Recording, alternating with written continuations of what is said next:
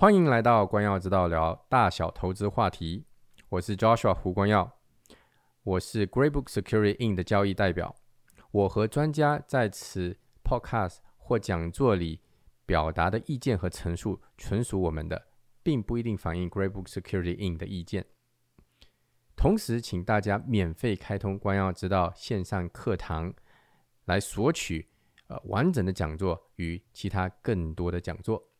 丸子可以在弹幕介绍里取得。欢迎大家来到关耀之道每周专家系列讲座，我是胡关耀。高博房地产私募基金的执行董事。高博房地产私募基金是一家呃房地产开发的资产管理公司。我们目前呢总共投出去了九十几个项目，呃帮客人投出去十五亿加币的呃股股权基金哈。然后呢我们总共的项目呢大概投出去了呃呃预测的价值大概是两百一十亿加币，所以呃是非常呃多的项目。嗯，如果朋友们对房地产开发有兴趣的话呢，可以加我的微信或者是我的团队。投资讲究的是分散投资风险，所以越多投资啊这个分分散的话呢越好。呃，我的呃微信号是 Joshua 下杆线胡 H O O J O S H U A 下杆线 H O O。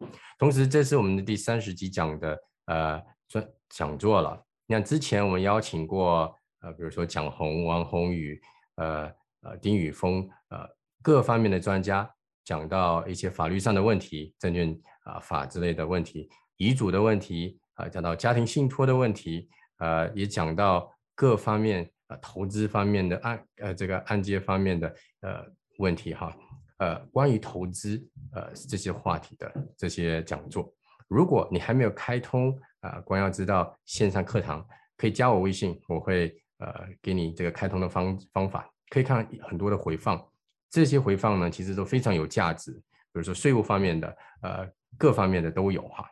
这把它累积在一个地方，其实是非常方便的。那我自己呢，其实有有没有啊有问题的时候，都会回去重看一下。今天呢，我们会呃，我我们邀请这个 Jackie 的冯老师哈，为我们分享呃，二零二一年下半年美股展望。最近我们。看到这个市场上发生非常多的事情，尤其这一两年哈，这货币宽松政策，又加上疫情了啊，最近这个阿富汗这个这个呃美国退军，然后中美关系呃还有非常非常多的一些这个事情呢，导致上市场呢有时涨有时跌。那未来到底是怎么走呢？呃，所以今今天晚上呢，非常期待。呃，Jackie 冯老师为我们的分享。那我跟冯老师大概是在二零一六年就开始认识了。后来呢，在这个 Top Health 上面跟他在他群里面都听到他不同的一些分享跟答案。我我很认同他的观点。投资呢，其实非常重要的是就是要分散投资风险。当然，每一个投资的标的都不一样，那个人的爱好也不一样。所以呢，大家必须要呃认识自己自己的风险偏好，自己的这个风险。这个呃，就看看风险能力，然后选择最适合自己的投资。让我们非常呃欢迎我们的这个 Jackie 冯老师呢，为我们分享今天晚上这个话题。啊，我就将这个呃讲座呢交给啊 Jackie 老师了。OK，好的，非常感谢 Joshua 呃今天的邀请，今天能有机会来到这里。呃，这个光耀论坛这里和大家做一个投资的分享和交流。那 OK，我先跟大家 share 一下这个 screen，OK。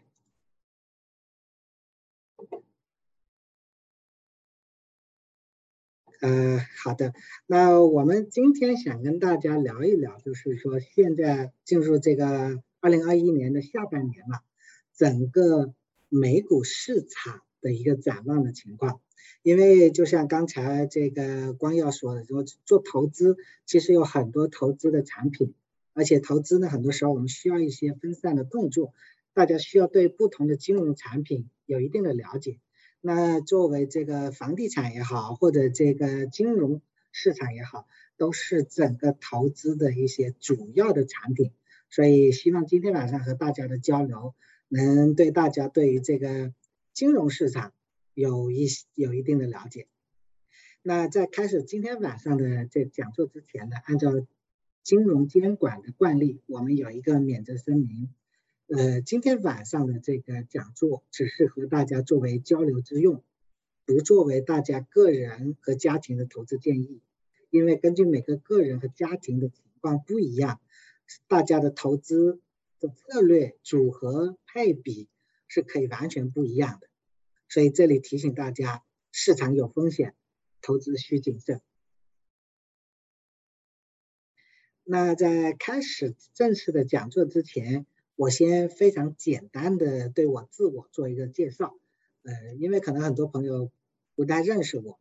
那我自己本人叫 Jackie，我姓冯。那我是这个 AI Financial 恒益投资的创始人。我自己做投资大概做了二十多年，呃，这二十多年当中，然后我自己实际上是破产了三次，所以也让大家要了解整个金融市场实际上是风险非常之大。不是那么简单，但是经过这三次破产，让我深刻的理解、认知到什么叫做风险，从而在整个这个投资的后十多年里边，能做到了一个年均回报复利大概是百分之二十的一个复利回报。所以我这二十年最终自创了一套持续稳定盈利的投资系统。那目前我成立这个 AI Financial 是希望通过做金融投资，去帮助整个加拿大去改革一个养老体系。那大家都知道，现在我们这个由于这个科技发达，然后这个医疗水平的提高，大家的寿命是越来越长，所以人现在是越老龄化越来越严重。特别是我们加拿大，大家知道是一个福利很好的国家，但是这样就导致整个加拿大的养老体系现在是负荷非常之重。你连养现在的老人都有问题，那对于我们这一代人，将来如果要退休，我们很难的依靠我们的下一代去供养我们，因为现在下一代真的是很不容易。大家都知道，现在房地产就是这个房子涨得很凶，对不对？现在的年轻人连自己买房都没有能力，所以将来他们怎么养我们呢？所以正是因为我们看到了这个社会上有这样的危机。所以，我们作为一家专业的金融投资公司，我们希望通过这种金融，帮助大家去赚钱，去解决大家自己的养老的问题。因为我们相信说，解决自己的养老，其实说的好听点是好像是在帮国家，其实最终帮的是自己。所以我们希望通过这些金融工具，帮助到大家能过上更好的生活，从而推动我们社会的进步。好，前面是我简单的一些自我介绍，那我们进入今天晚上的这个讲座环节。呃，时时间来到了现在八月底啊，整个今年来讲就剩下四个月，三分之二已经过去了。那今年的整个市场可以说是不断的创出了历史新高。大家看一看，现在图上这个是一个道琼斯指数。可以说差不多，今年每个月都创出了历史新高，而且今年的涨幅实际上是相当之大。对于很多朋友来讲，如果有些朋友会做一些投资啊，或者去炒股啊，手上持有一些股票仓位的朋友，其实就会想知道说，今年到现在已经涨了这么多了，那自己手上的这些仓位是是应该继续持有呢，还是说？要减仓了，然后要需要获利出局，等待一个市场的回调呢？还是说有些手上没有仓位的朋友就想知道说，那我现在市场都涨成这样了，我能不能现在介入去持仓？还是说我也等待持币观望，等待市场有一个回调之后，我再介入市场，是吧？所以无论是手上有仓位还是没有仓位的朋友。可能都非常想知道，那剩下来的这四个月的时间，就是市场大概会出现一个什么情况？那今天晚上我们就和大家聊一聊这个话题。我们今天晚上准备和大家讲三个部分东西。第一，我们先想讲，在二零零八年的熊市，它到底有什么样的特征？然后我们讲讲。二零零九年之后所出现的这个牛市，它会有什么样的特征？把熊市的特征和牛市的特征和大家交流完了，我们再来讲讲今年二零二一年整个这个市场的特征是什么。那这样的时候，我相信，到把熊市的特征掌握了，把牛市的特征掌握了，再看今年，大家就会有一个很清晰的结论。啊，这就是今天晚上和大家分享的三个部分的内容。我们先来看第一部分，看看这个二零零八年熊市的一个特征。那我们为什么讲这个二零零八年？因为这是距我们最近的一次熊市。那我相信很多朋友其实都经历过这一次熊市，对不对？也许在当时可能自己并没有进入市场，但是至少都听说过。为什么？因为各种新闻媒体对这一次熊市的报道实际上是铺天盖地。大家就算没参与，但是肯定是知道。那所以这样，我们来看一看这一次这个熊市的特征到底有什么样的这些特征。首先，我们很多朋友应该知道，二零零八年的这一次危机有一个名字，它叫做次贷危机。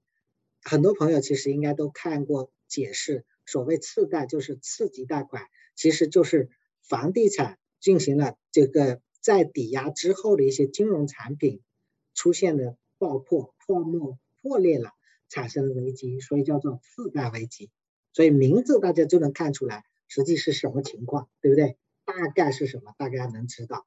那好了，整个这一次的这个呃次贷危机，它真正的顶部实际上是二零零七年的十月十一号，实际二零零七年底就到了最顶部了。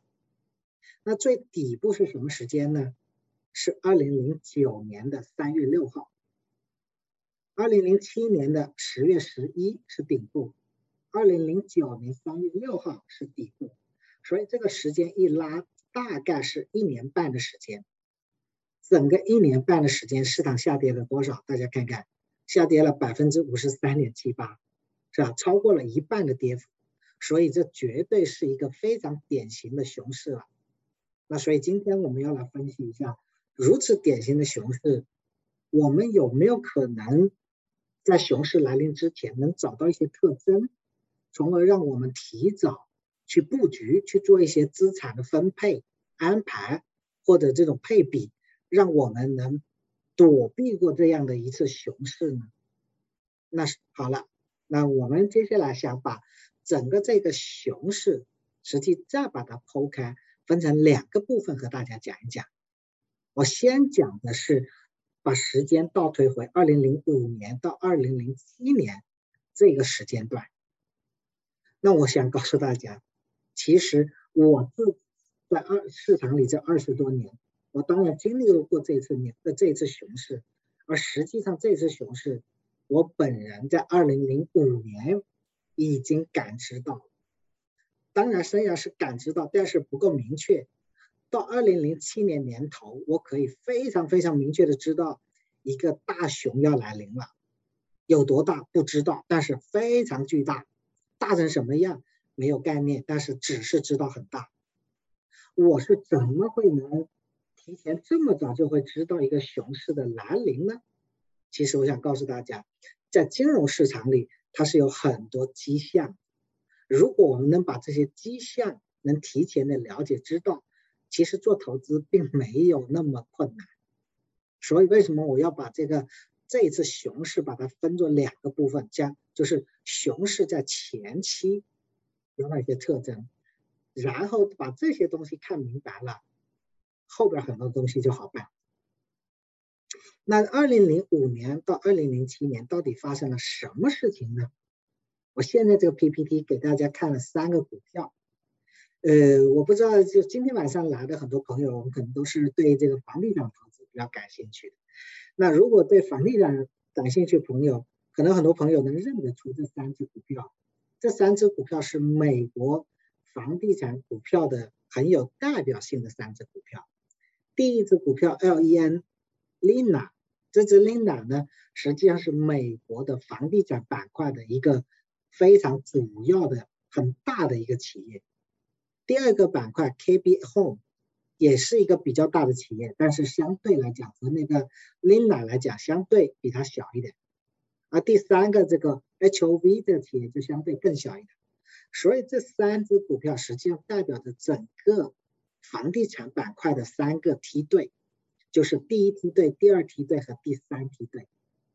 那大家现在看看我们这个图，大家看看在二零零六年、二零零七年这三个企业的股票走势是一个什么样的情况？大家都能看到，其实这个这三只股票在二零零六年、二零零七年都呈现一个下跌的状况，对吧？好了，那我们为什么要讲这这个呃这个房地产板块的这三个梯队的企业呢？其实是很有原因的，因为在当年，就是从这个两千年整个互联网泡沫爆破之后，其实美国的整个经济是由房地产板块作为引领经济前行的一个龙头板块而存在的，而当时的房地产板块占到美国经济的比重是多少呢？当时占了美国经济 GDP 的百分之十七。大家想一想，一个板块的占比占到百分之十七，是相当之重，就说明这个行业板块它是整个经济的龙头，这是当之无愧的龙头，所以它占 GDP 的比重非常之重。而如此重的一个 GDP 占比的这种龙头，居然大家看看，在二零零六年、二零零七年是全线下跌。是三个梯队，第一梯队、第二梯队都在下跌。大家看到这个情况没有？大家想一想，对一个经济来讲，我们刚刚讲，经济它是有领头羊、有火车头，这个领头羊、火车头领着经济往上走，对不对？所以，当一般时候，当我们看见一个大势就是金这个这个这个，我们做金融里边大势，比如说我们以这个道琼斯指数为例，我们大家现在看看这一个是道琼斯指数，大家能看到在二零零六年和二零零七年，整个美国的大势是涨的，大家看到吗？对不对？好了，正常的情况下，为什么大盘指数会涨？这是我们做金融最最基本，绝大部分时候它是由经济的龙头火车头所带领往上涨，所以大盘指数往上涨，这是很正常的现象。但是在二零零五年、二零零六年以及二零零七年这三年的时间里，整个大盘出现了一个我们所谓的背离，就是这个时间大盘的上涨不是由整个经济的龙头所带领，而恰恰相反。全是由那些小股票，就是我们说的什么那种，呃，垃圾股啦，什么小盘股啦，甚至是我们说的仙股，是由这些股票带领着大盘往上涨。因为在那三年当中，全是这些嗯小盘股、垃圾股、仙股在飞天，在冲得相当相当之高。大家想想，这就不符合一个经济的基本的规律。我们刚刚讲经济往上涨，就市场往上涨，是因为经济好。而经济好，它首先是由龙头带领，就是由刚才我们讲的这个房地产板块作为龙头，应该是房地产板块的股票涨，才会导致整个大盘指数上涨。而我们当时这三年当中看见的是一种背离，是龙头房地产板块在下跌，为什么大盘涨呢？涨的全是那些小股票，这个现象在我们金融投资里就属于叫做典型的泡沫。很多时候可能我们都天天试图去寻找什么叫泡沫，要知道哪里叫泡沫。其实今天我们跟大家分享这个东西就是典型的泡沫，因为它这个涨根本不是由经济龙头带领，是由这些我们说鸡犬升天，这是典型的。叫做牛末熊出的一个迹象。那所以为什么我跟大家讲说，我们其实在二零零五年、二零零六年就开始知道，到二零零七年年头，我们其实是非常明确、确定的知道，一个大的熊市来临，实际上就是这个原因，因为出现了一个市场我们叫做背离的东西。好了，当市场到了顶部之后，而真正开始往下跌，就是从二零零七年十月十一号开始跌了。而真正市场跌的最猛、最猛的时候，不是在顶部，而是什么？而是二零零八年三月之后才开始真正的跌。而当所有人可能开始知道说现在有金融海啸、金融危机或者次贷危机来临的时候，时间已经几乎来到了二零零八年的九月份。很多时候，大家是绝大部分的人。如果不是金融专业的人，是什么时候知道金融海啸？是二零零八年九月十五号，当雷曼兄弟倒闭的时候，很多朋友从新闻里看到说：“哎呦，现在金融还是要来了。”但实际上，大家想想，到了这个时间，其实真正的顶部已经一年过去了，对吧？这就是我们讲，我们有没有？就是说，一些信号能提前的知道这个熊市会来临。如果大家看看二零零八年的这个东西，你就会发现非常清晰明了。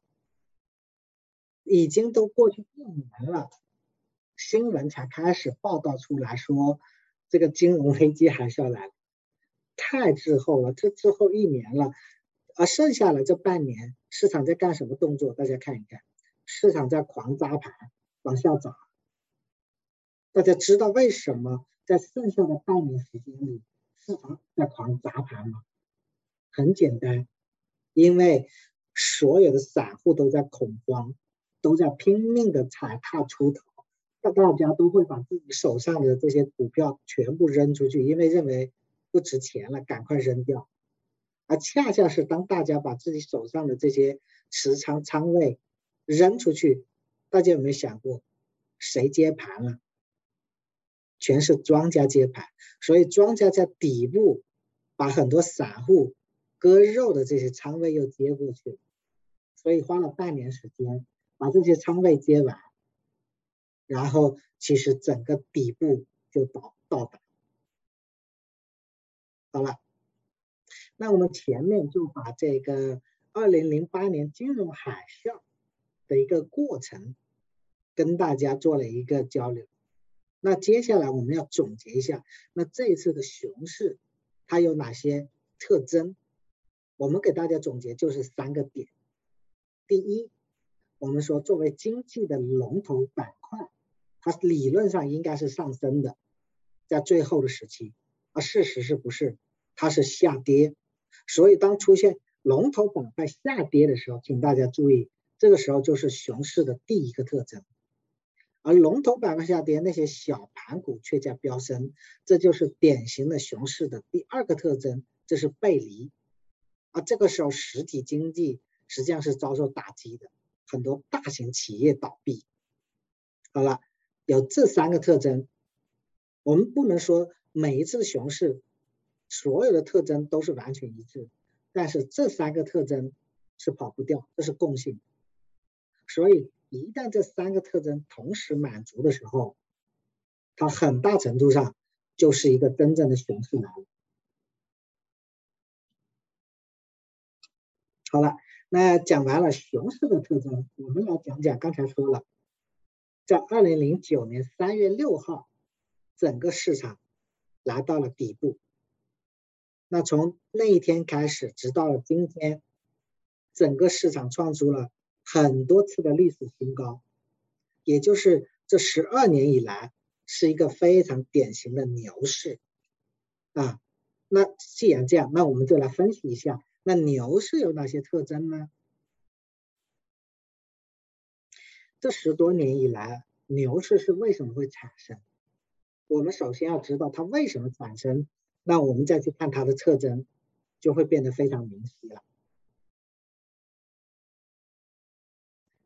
大家知道，这个二零零八年次贷危机出现以后，其实很多人都非常恐慌，很多人就形成了一种踩踏，就试图去把自己手上的这些就是持股全部抛掉，然后变现持有现金。如果是在银行有存钱的时候，就赶快去银行把钱给取出来，就是我们从专业术语叫做挤兑，是吧？大家去把钱提出来，那就是大家一旦是出现这种情况的时候，说明什么？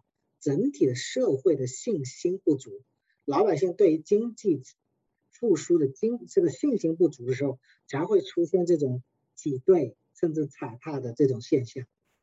那针对这种现象，政府会怎么办呢？对吧？我们要知道说，政府必须得想办法来解决这些问题。政府怎么办？政府一定会采取一些措施。这就是从二零零九年之后。整个世界央行都进入了一个大规模的印钱的一个阶段，那这种印钱用专业术语加叫就叫做量化宽松，叫 Q 一简称 Q 一英文叫做 Q 一。OK，那这个 Q 一大家就知道，不用去管它是什么意思，什么 quantity easing，其实它就是简单来讲，央行印钱。那到底印了多少钱呢？我们大家这里看一个图，从二零零九年开始，这里只是说美国央行印钱，那美国央行印了多少钱？我们先看看二零零九年它第一次印钱，说实在的，印了多少钱我也不知道，我也记不住，因为这个数量数字的东西特别难记。但是我给大家做一个比喻，大家就知道它印了多少钱。二零零九年第一次 QE one 印的钱，如果是拿它一美元的纸币，把它的长度连起来，能有多长呢？大家要不要猜一猜？把这一美元连起来有多长？那我告诉大家，这个长度是从地球到月球的距离，然后再从月球回到地球，这么长。这是一个什么长度啊？这是一个天文数字。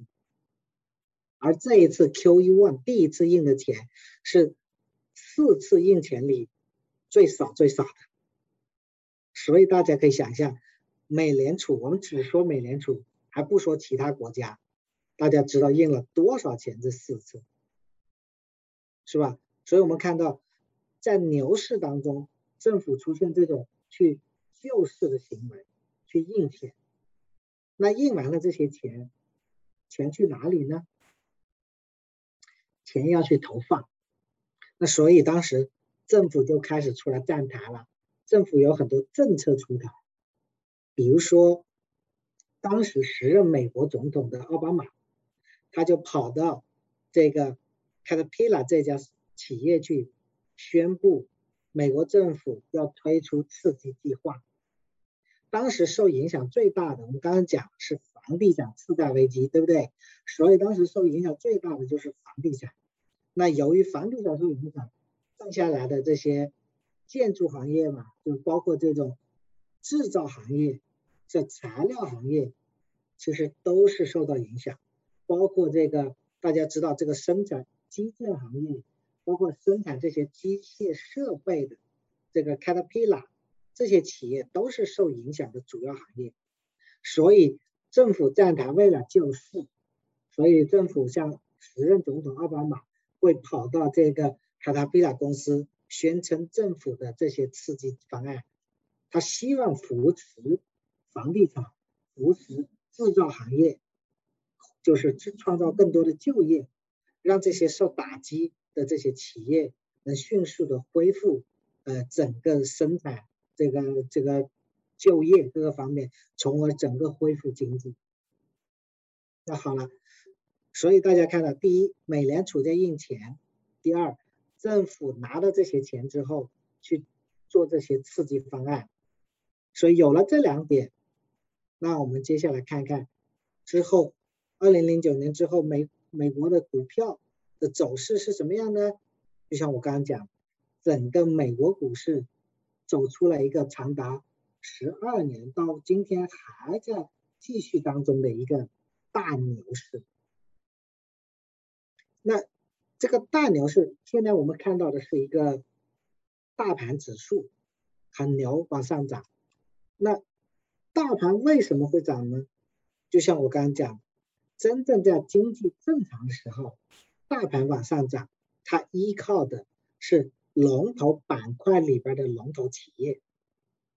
Again，我们又讲回来，在这个两千年之后，大家知道两千年是那个互联网泡沫爆破了，对不对？当互联网泡沫爆破的时候，接盘的接下这个经济发展的这个棒的是地产行业，所以地产行业带领的经济又往前走了那么五六七八年，然后地产行业不行了。那接下来，地产行业会把这个经济发展这个棒，这个接力棒交给哪个板块行业呢？很多朋友如果近十年关注整个股票市场，应该知道这十多年的整个大牛市是以高科技为龙头的一个就是经济发展方向，对不对？所以既然是高科技，那我们看看这十多年以来高科技股票。的走势是什么？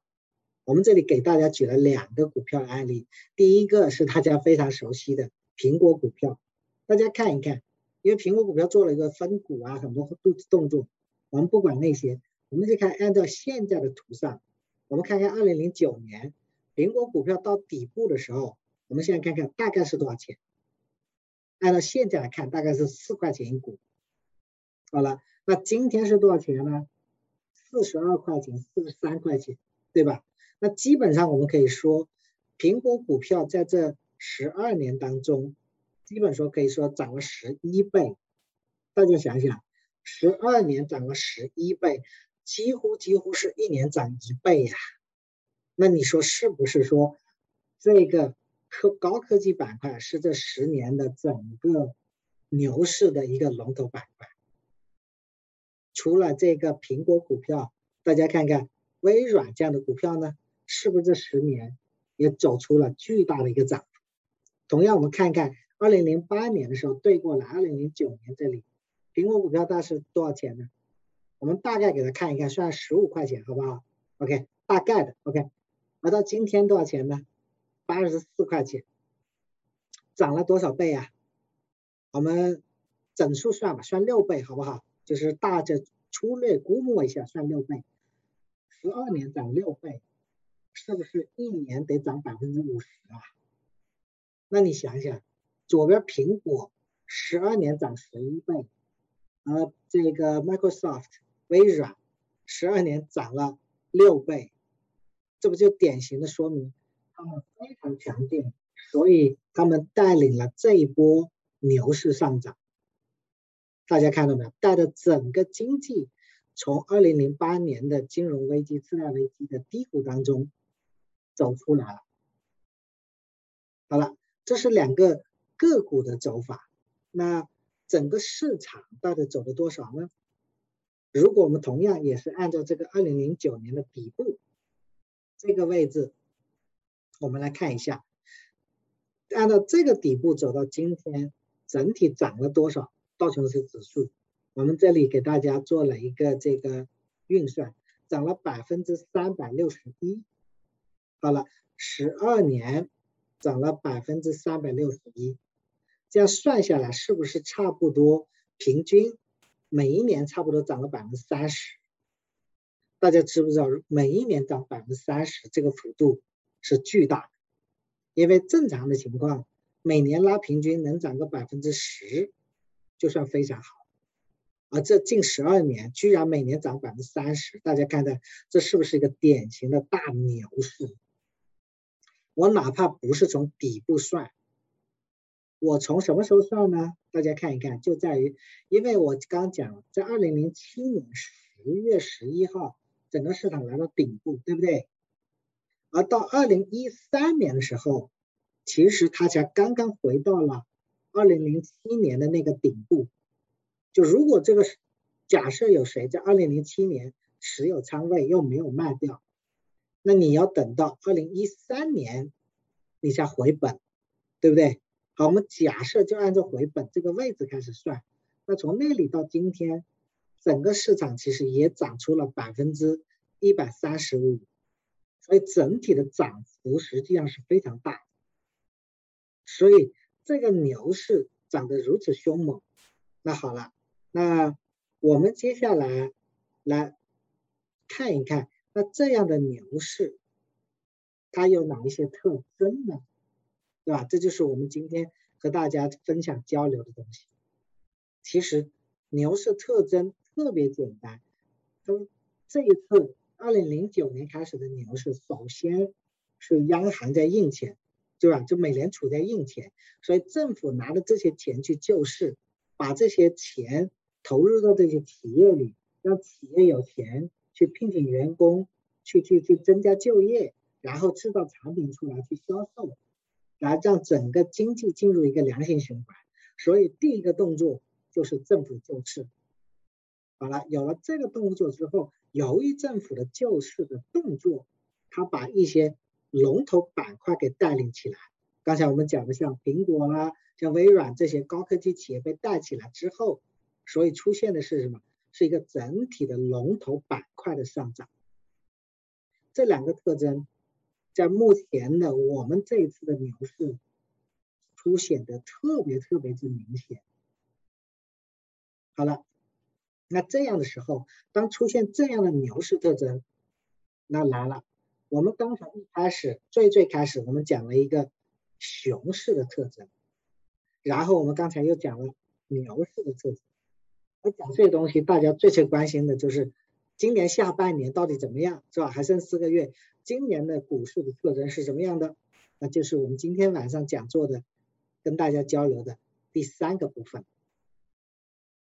首先，我们大家都知道，今年我们二零二一年。我们依然是处于疫情当中，从二零零零年开始到现在，已经疫情快两年时间，所以整个疫情对我们的经济可以说造成了巨大的影响。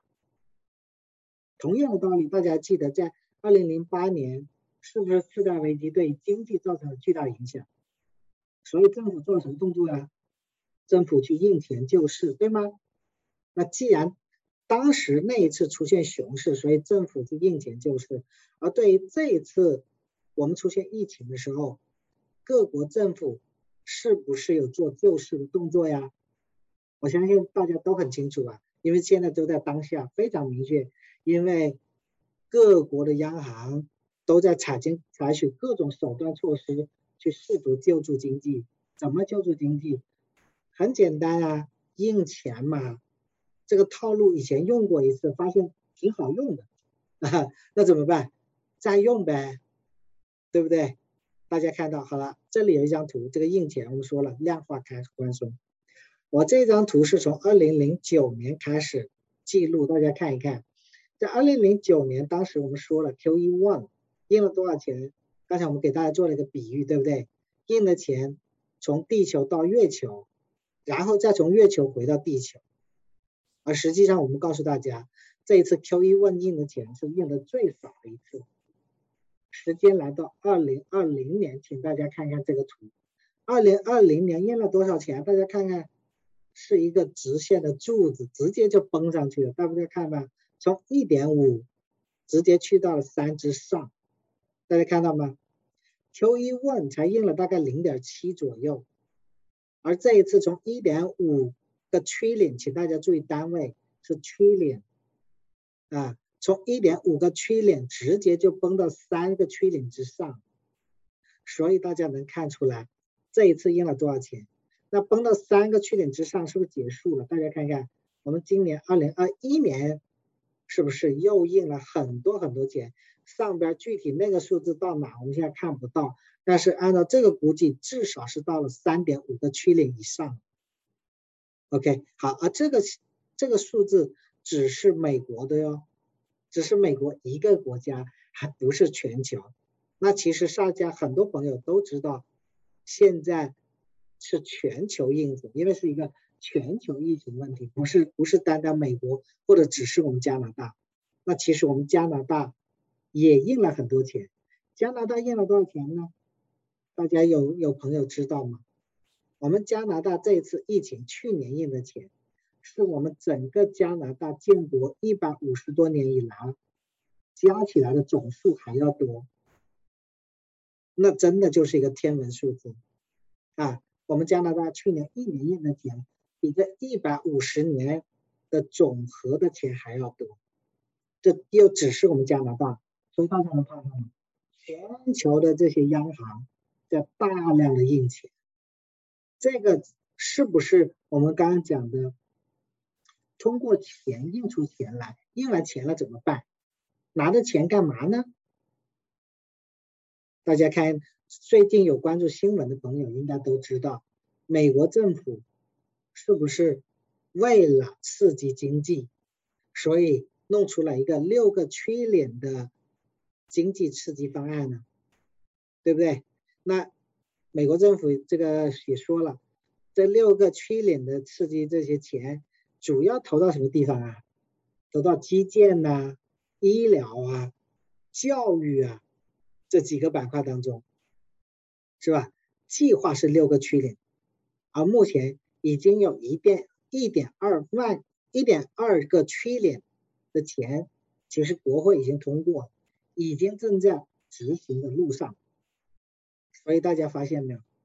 第一，这个政府就是央行印钱 QE；第二，政府站台。这两个特征。符合哪里？符合是熊市的特征，还是符合牛市的特征？我们刚才讲过，大家能看出来吗？对吧？那刚才讲，明显这两个特征跟牛市的特征是一模一样。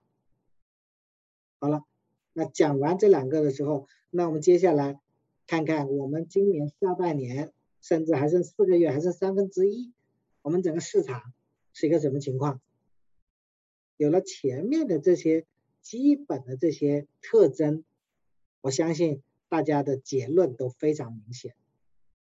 整个大整个这个这个，大家看到我们讲龙头板块在上涨，那很多朋友就关心说，现在是什么龙头作为龙头板块呀？我们做投资啊，我要跟大家讲，我们从来不去猜测，因为我们手上也没有水晶球。没有可能去猜测说到底市场明天是涨是跌，所以做投资我们从来不以猜测作为依据，我们永远以事实来做我们的投资的动作。好，我们看看我们刚才提到的微软这只股票，大家看到没有？现在涨得非常之猛，还是一直在往上冲，不断的创出历史新高。而像这样的股票，就是现在它属于高科技板块里边的股票。好，我又讲，在二零零八年次贷危机的时候，当时我们举了一个房地产板块作为案例，很多朋友记得对吧？那房地产板块我们当时讲了有梯队，第一梯队、第二梯队、第三梯队。当时下跌的时候是第一梯队先下跌，然后是第二梯队，之后是第三梯队。而上涨呢，实际上是第一梯队先上涨。那像现在这个经济。整个这个高科技板块，在目前为止，大家看到这目前这个图，这个事实摆在这，微软这样的企业是作为第一梯队，它明显在上涨。其实还有一些企业属于第二梯队或者第三梯队。总而言之，他们属于龙头板块，就是目前的高科技板块的时候，我们看到很多高科技股票都在上涨，而且都在创出历史新高。所以龙头板块在上涨，那我们要看了，那这一次龙头板块上涨会不会带领着整个股市上涨啊？我们又回来看看道琼斯指数目前的一个走势。我们看到这个道琼斯指数今年以来是完完全全的沿着一个上升通道在往上走。我们这里画了两根蓝线。去为了显示这个通道，大家能看到很明确的，整个这个大盘指数沿着这个通道一直在往上走，并没有就是超越过这个通道，对不对？那既然这样，我们讲 again 做投资以事实为依据，而不是以猜测为依据。整个大盘是由龙头板块上涨，所以导致大盘上涨。那这些特征再加上。就是政府在这个印钱，而且政府出出台了很多刺激方案和措施，这些所有所有的一切的特征都非常符合我们所看到的牛市的特征。我们不猜测明天市场会怎么样，我们不知道。但是以今天已经发生的事实，我们看到的事实是，它目前整个金融市场、股市是一个牛市的特征。那既然是这样，它释放出来的信号是什么？就说明整个市场有足够的资金。大家想一想，市场为什么会涨，或者为什么跌？如果涨，就是因为进入市场的钱相对比较多，买盘比较重，所以把市场给买上去，所以涨，对不对？同样，市场为什么会下跌呢？因为卖的人多，大家卖掉套现了，把钱拿走了，没有足够的买盘，而相对卖盘比较多，所以市场下跌了，对不对？那今天我们看到整个股市一直在涨，为什么涨呀？这不就说明市场里有足够的资金买盘，叫推动的这个市场一步步的走出新高。那所有的这些东西都无一例外的指向了目前为止的事实，整个市场依然还是一个牛市。所以把这里讲完，我相信结论每个朋友都非常清晰。那剩下来这个四个月，我们的投资。应该怎么做？这个结论也就非常清晰了。那好的，那之前上边这些就是我今天和大家分享的这些内容。我们接下来把时间交回给我们的主持人。请免费开通关耀之道线上课堂来听以下 Q&A 的部分，谢谢。